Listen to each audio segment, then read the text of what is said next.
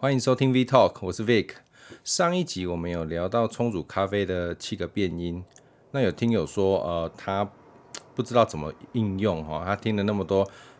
诶、好像每一个都听得懂，可是合起来他不知道怎么去应用哈，所以我就来用那个手冲好了，我们用手冲来做一个举例好了。哦，举例来说哈，今天我们要手冲一杯咖啡，那呃，我们的初始的数值就是啊、比如二十克，哦，那我们水粉比抓十五，一比十五，哦，也就是要下啊三百克的水，哦，那研磨程度我们一到十的话，我们就调成五，哦，那水温的话，我们就定呃九十度，哦，那搅动的程度就是呃我们焖蒸完，然后直接呃一直下。水，然后一直到我们目标的重量，然后结束。哦，OK。那假设我们刚刚以上的数据，呃，煮完是四分钟。好，一般手冲的话，我们会建议三到五分钟的整个从你第一滴水下去到结束，哦，大概是三到五分钟的这个数据。哦，那好，假设这一次的这个数据起来，它是四分钟。然后你喝起来，你觉得嗯比较浓，哦，那比较浓，我们能调整什么数据？好、哦，我们上一集有讲到有七个变因嘛，哦，水粉比，哦，粗细度，水温，搅动的程度，水质，充足时间跟过滤器材，哦，那各位一定要记得哦，一次，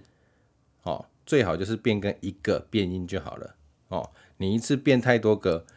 你会搞不懂是哪一个变音产生的差异哦，所以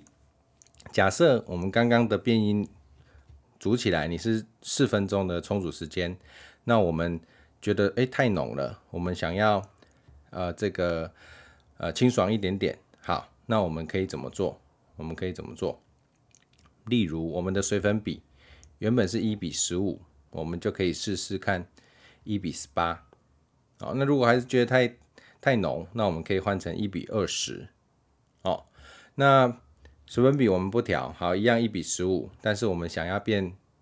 清爽一点，怎么变？我们的研磨程度，哦，假设我们原本磨五号，哦，那我们可以把它调六号或七号，哦，让它的粉，这个粉跟粉之间它的空隙加大，让水通过的速度更快，降低它的萃取率，哦，好。如果我们不调粗细度，水温我们可以怎么调？哦，水温我们可以降低温度。哦，刚刚我们用九十度，也许这一次你用八十八度。哦，水温越高，萃取率越高；越低，它的萃取率就越低。哦，好，那如果我们是改变搅动的程度呢？哦，假设我们嗯本来在注水的时候，我们假设嗯这个手冲壶。好，我们距离这个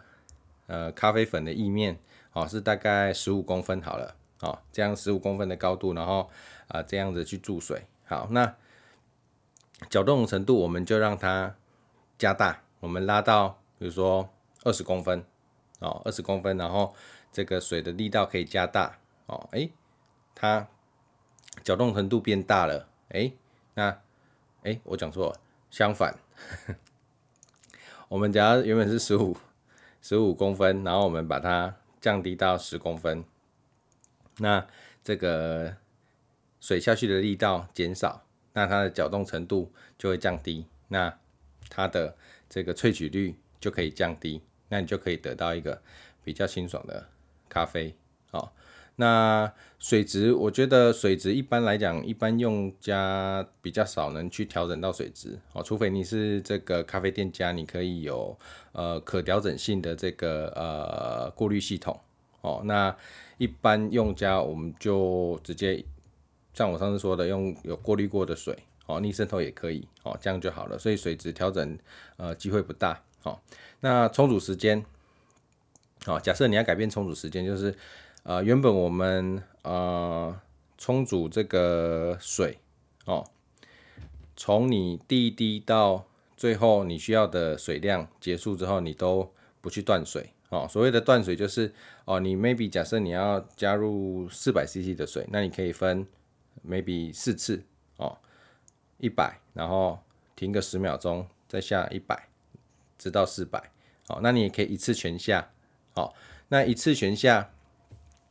跟你有断水。哦，断水来讲，因为呃每一批的水下去之后，哦，它你有中间有停留时间，所以它会慢慢过滤下去。哦，但是如果你是直接不断水的四百一直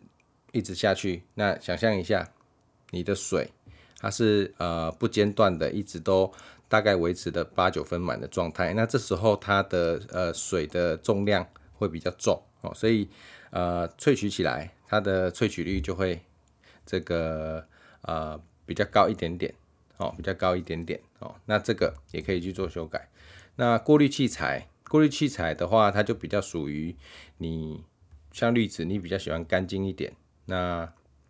比较没有油脂感哦，或者是喜欢滤布比较平衡一点的。但是滤布特别真的要注意，呃，因为通常我们滤布都会重复使用，所以呃，这个滤布要清洗，就是要清洁干净了，不然你很容易有那个油耗味哦。所以我个人是比较不喜欢用滤布哦，一来你要清洁。哦，很麻烦，那所以我要嘛就是我喜欢油脂感多一点的，我就用金属滤网。哦，那当然会有一点点细粉的问题。那如果你想要喝清爽一点，你就用滤纸。好，那滤纸，呃，我个人的经验呢是白的透，就是就是全白的那个滤纸比较没有杂味啦。哦，那有的是说，呃，没有漂白的，就是那个褐色的会比较好。那我个人通常觉得褐色都稍稍有一点，呃。纸味，嘿啊，所以我个人偏好白色多一点，哦，那这个就看个人喜好，哎，大概是这个样子，哦，大概是这个样子，你可以去利用这几个变音去改变你的数据，然后就可以调整到你喜欢的风味，哦，那一次变一个就好了，不要变太多个，变太多你会不知道到底是哪一个变成你这个，假设你试了。到某一次，然后是你最爱的风味，那你就不确定哦。你一次试了两三个，然后你不知道哪一个是其实是改变最大的哦。所以一个一个试试看哦。今天冲两杯，哎，试试看不同手法，然后哎哪一杯你比较爱，比较接近。明天再喝两杯，哎又不同的手法啊。然后也许你在几次的冲煮之后，然后这些手法就可以纵横变成。你自己的哦，也许你是可以，你你你喜欢，嗯，水分比是一比十八哈，然后研磨程度是你家磨豆机的七哈，水温你喜欢用八八哦，搅动呃你断水或不断水啦哈，或是想要用搅拌棒也可以哦，然后冲煮时间你就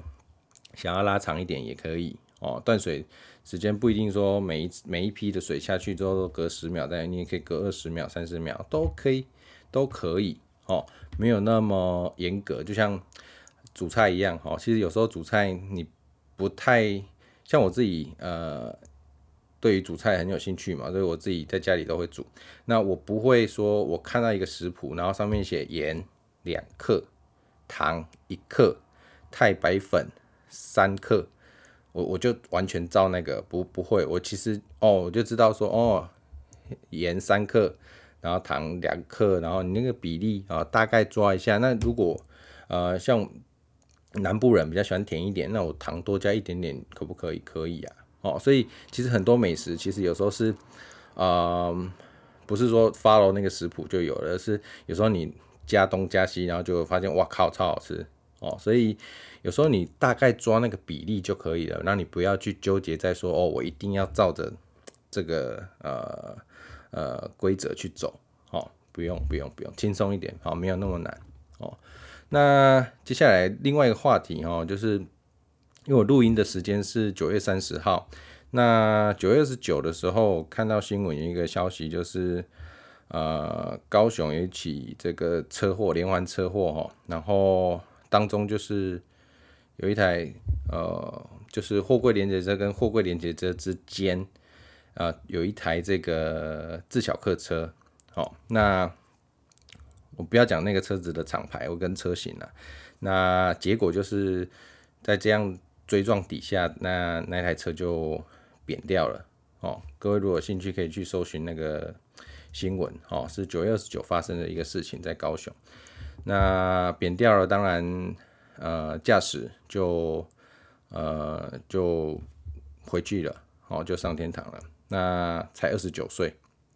好，那各位其实很多意外哈，真的不是我们能料想到的哦，所以。呃，我想要借由这个事件哦，来跟大家可以聊一下，就是呃有关汽车撞击的部分哦，汽车撞击测试的部分哦。各位知道现在的这个嗯汽车，好，在各个不管是欧洲哦，或者是这个日本，或者是美洲、美国哦，他们都有这个各自的这个撞击测试哦。那通常来讲啊，对我们台湾也会有哦。我们台湾呃，目前已经我们有自己的这个 T N Cup，就是呃要做撞击测试的中心。好，那目前是在这个施工的过程。好，那预计是明年会好。好，那初步好像我们目前是 follow 这个欧洲的这个 Euro N Cup 的这个标准。哦，那可能在一些呃，就是。测试的数据上标准上会做一点点微调，好，那大致上撞击测试在干嘛呢？就是说，呃，简单来说，呃，撞击测试呢，目的是为了说，这个呃上市的车辆，它可以经由这样子的一个测试，好，然后让消费者了解。这辆这辆车在某一个测试的标准底下是是否符合这样子的呃安全系数哦？那呃在这些先进国家哦，车子有经过这些撞击测试的，那才得以去上市嘛哦？那呃我们一般消费者也都可以到这些呃官方网站上面去去看去了解说你什么车型什么品牌，然后几年生产的。哦，然后呃，有的是不是有配备什么样的主动安全啦，哈，被动安全，然后它的撞击测试是几分？哦，那通常来讲，呃，欧洲它有 Euro NCAP，然后这个呃，美国有有，就是他们的这个汽车保险协会，哦，这个等于是他们第三方的组成的这个呃 IIHS，然后跟那个。我记得美国有一个叫什么？哎、美国他们原本有一个汽车汽车协会的那个呃撞击测试，哎，熊熊没记啊。哦，NHTSA 啦，对，那这个应该是他们官方的，就是呃美国本身呃公路局的这个呃撞击测试。哦，那日本也有那个 JNCAP。哦，那当然台湾我们。就是期待明天、明年、明年可以呃，这个如期的这个有撞击测试的部分。好，未来我们的一些像国产车啦，哈，就可以在上面去做测试。好，那我相信这些车在台湾上市也可以都比较有保障。好，那大体上呢，这些呃撞击测试的机构呢，呃，当然宗旨就是希望提供更安全的车体防护给消费者。哦，那在大致上呢，这个撞击的几个标准哦，跟大家说明一下。哦，通常都有大概呃不等哦，哈，它每一个这个机构的标准都有些微的差异，那也有有一些是有他们各自的特色。哦，呃，大致上来说，我们正面撞撞击大概都会用呃每个机构不一样，大概五六十公里的这个时速。那我们都会有测试的假人在里面。哦，不管是正驾驶、副驾驶，或是这个儿童，哦，那儿童当然安装在这个呃儿童座椅上面，哦，那或者是还有这个呃正驾驶部分的这个偏撞，哦，也就是说，啊、大概就是汽车这样切一半，然后朝这个呃驾驶的这一半，哦，去撞过去，哦，去看。然后再来就是有侧面的撞击，好，那这个另外像这个美国的这个 NHTSA 的话，它有一个比较特别的是，它会有一个翻滚的测试，哦，也就是说，它要利用一个平台，然后车子呃等于斜放在那个平台上面，然后那个平台是呃有动力可以向前推进的。那推进那一个时速之后，那个呃测测试的车子会把它呃放下来，那它就会这样去翻滚。哦，那就来看说它的这个呃 ABC 柱哦是不是能够承受这样一定的这个翻滚。哦，那。还有一些像是那个 IIHS 哦，它就是有别人没有，它会有一个后方追撞的一个撞击测试哦。然后哦，当然还有这个呃座椅哦，座椅哈、哦，我们最怕就是甩边的效应哈、哦，就是大假设我们受到撞击的时候，我们的呃因为安全带我们会拉住驾驶，但是你的头枕啊、哦，如果呃，调整的位置不对，或者设计上的呃缺失的话，很有可能你没有办法去好好的支撑到你的头跟脖子哦，因为我们头很重嘛，哦，那都会由这个颈椎去做承受。那如果呃这部分是不良的话，那你就会造成你的颈椎上面的伤害哦，这个是很严重的事情哦，所以。这边一定要特别呼吁一下哦，现在的汽车基本上哦，这些呃国际品牌厂牌哦，不管是高级车或者是呃比较平价的一般车款都一样哦。呃，如果各位有兴趣，可以去看这些呃，像我自己呃。比较习惯都是看美国的这个 IIHS 哈，它的评分标准，它的表现都比较就是评分的那个呃显示比较单纯哦，就是它它会有那个就是哦，比如说它最好就是 Good 哦 G 哦，或者是可以接受，或是 Poor 等等，它就很很很清楚的这样去标示哦，比如正面撞击怎么样，侧面啊后方啊什么什么的。那我我个人习惯看那个哈，那。呃，你可以去看它每一年度都有排名，好，或者是呃每一款车，这个都是由他们协会各自就是自自行的去呃这个购买市面上已经上市的车辆哦，哦，它不是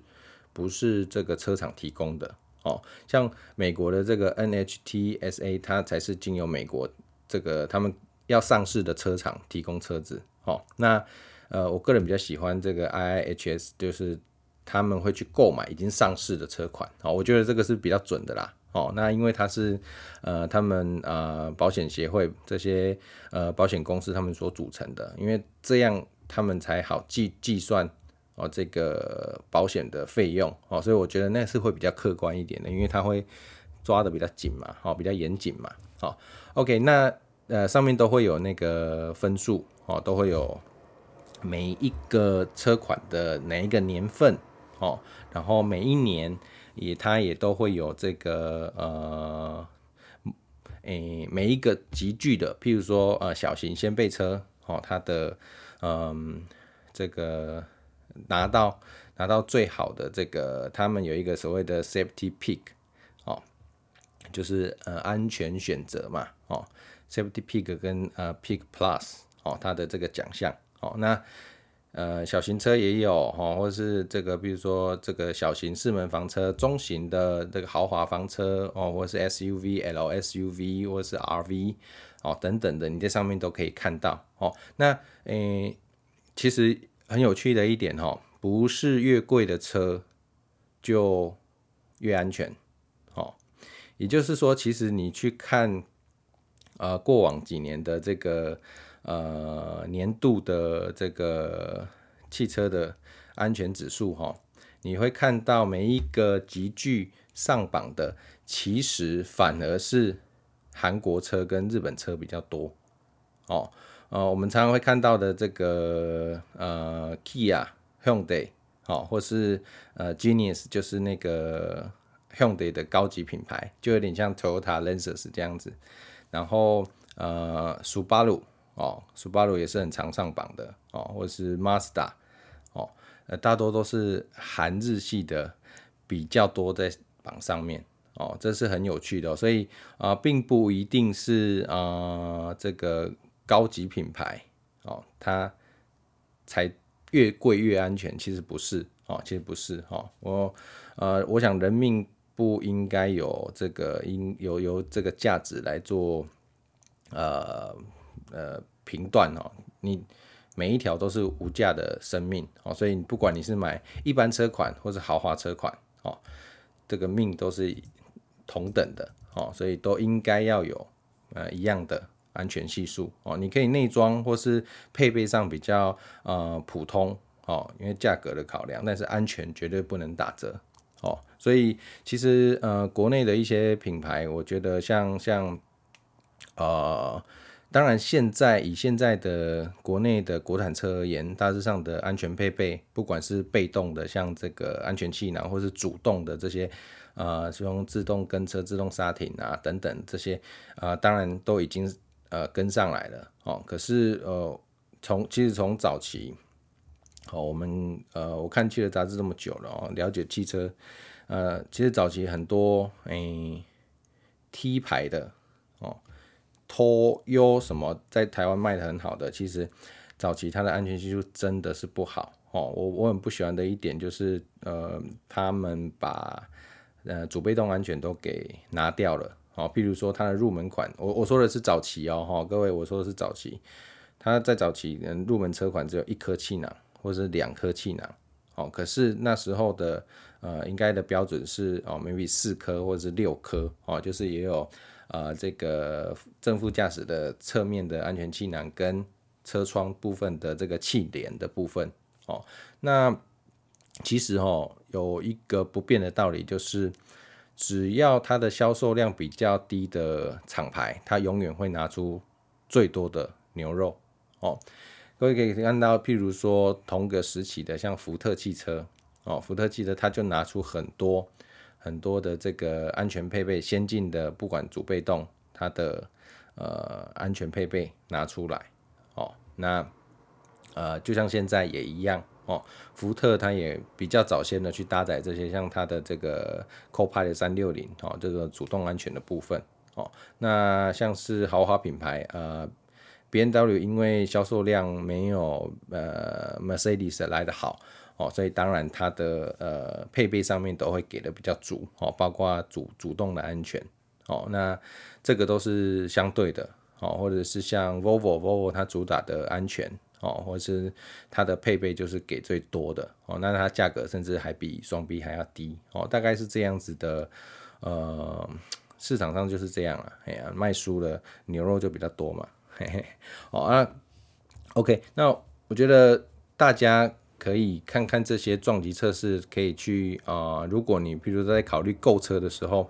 你在你的预算考量下，你譬如说有兴趣的哪几个车款，其实你都可以到这些机构哦，Euro NCAP 哦，或者是这个呃呃日本的哦 J NCAP。哦，或者是美国的 IIHS，他们的官网上面那个 Euro NCAP 甚至都还有那个繁呃简体中文哦，其实你都可以查得到。那呃其他当然就英文，可是其实也很简单嘛，你就打入你的你的厂牌、你的年份、车型哦，都都有，你都可以看得到。那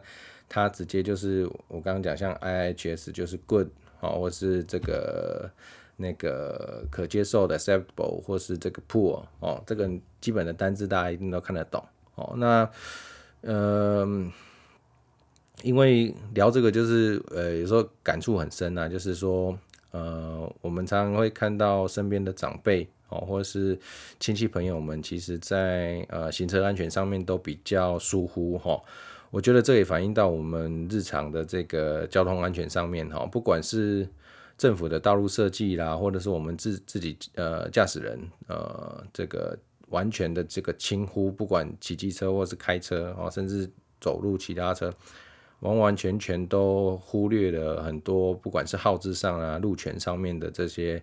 呃，应该身为一个驾驶人所应该注意的哈，因为啊、首先对于别人，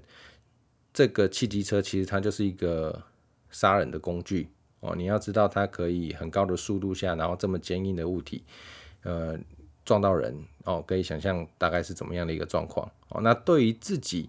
哦，呃，车厂它设计了很多呃有可以保护你的这些装置哦，包括我们讲的安全带，我们讲的安全气囊哦，我们讲的这个，嗯，这个主动的安全，哦，那这些完完全全就是可以帮助你在真的不晓得会发生什么时候，就什么时候会发生的这个意外，可以保护你的人身安全，哦。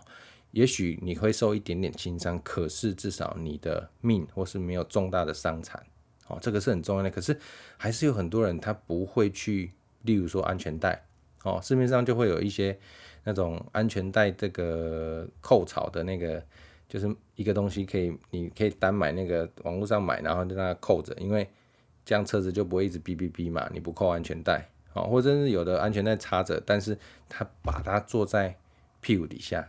哦，那他会觉得说啊，市区这么慢，不会啦，应该要有有上高速公路再来用就好了。哦，那其实这个是不对的。哦，在一般道路上发生车祸的几率，其实都比高速公路高。哦，那还有一点啊，因为我自己有一个小孩，所以我我认为小孩坐安全气座是一个很理所当然的事情。哦，这个在先进国家是一个呃很稀松平常的，可是。我们到现在二零二一年还是有很多很多的爸爸妈妈觉得麻烦，然后每次要抱上抱下，然后那边用安全带，小孩又不坐，然后在那边哭什么什么，干脆算了啊，没关系没关系，就也不用做了，就让他这个这个这个在后座哦这边可以走动，或者在那个后座椅上面这样爬来爬去。各位要知道，你如果真的爱他的话，真的要让他坐安全座椅哈，诶。我们不晓得什么时候会受撞击哦，也许我们可以自己开得很小心，可是我们没有办法控制别人是多么的粗心哦，所以一撞到你，可能你没有固定在座位上的人哦，包括你的小孩，他就是在这个车舱里面乱滚哦，甚至呃你在网络上会看到一些这个出车祸的影片，然后玻璃破掉，然后那个人没有系安全带就飞出去了。哦，各位要知道，飞出去你存活的几率是大大的降低哦。哦，你有可能呃飞出去摔下来重伤，然后被你自己的车压过去，或者是被后面来的车辆再压过去。哦，所以呃，我觉得这些安全它都已经在是这个时代都已经算是标配在你的车上了，请好好的善用，好好的善用哦，不然你看多么无辜啊！哦，二十九岁的这个高雄的这个驾驶，哎，一瞬间，哦，他可能他根本就料想不到，他的家人也料想不到，那一瞬间就天人永隔了。哦，呃，对啊，那这个部分就是刚好看到这个新闻，然后来顺便来聊聊这个，呃，大家对于汽车安全的部分，然后还有呃汽车撞击的这个部分呐，哦。那嗯，OK，那这集大概就到这边。那如果大家还有什么呃问题，都可以在这个呃 Podcast 的留言，然后再麻烦给我五星好评，然后追踪哦。那也可以呃顺便追踪一下我的这个脸书专业哈，Vtalk V T A L K Vtalk 的脸书专业哦。那这个上面我也会。po 一些就是呃，我聊过的这些话题的一些资讯哦，或者是相关的哦，未来都会 po 在上面哦。那嗯，下一集我们来讲一下台南美食，好不好？好，既然这个旅游美食的部分都还没讲到，我们下一集可以来稍微聊一下。哦，那各位啊，对有什么兴趣的都可以呃跟我说哦，那我可以呃我可以说的，我就我就会来尽尽可能的来跟大家聊聊哦，或者是有什么问题哦，都在底下留言。OK，就这样，拜。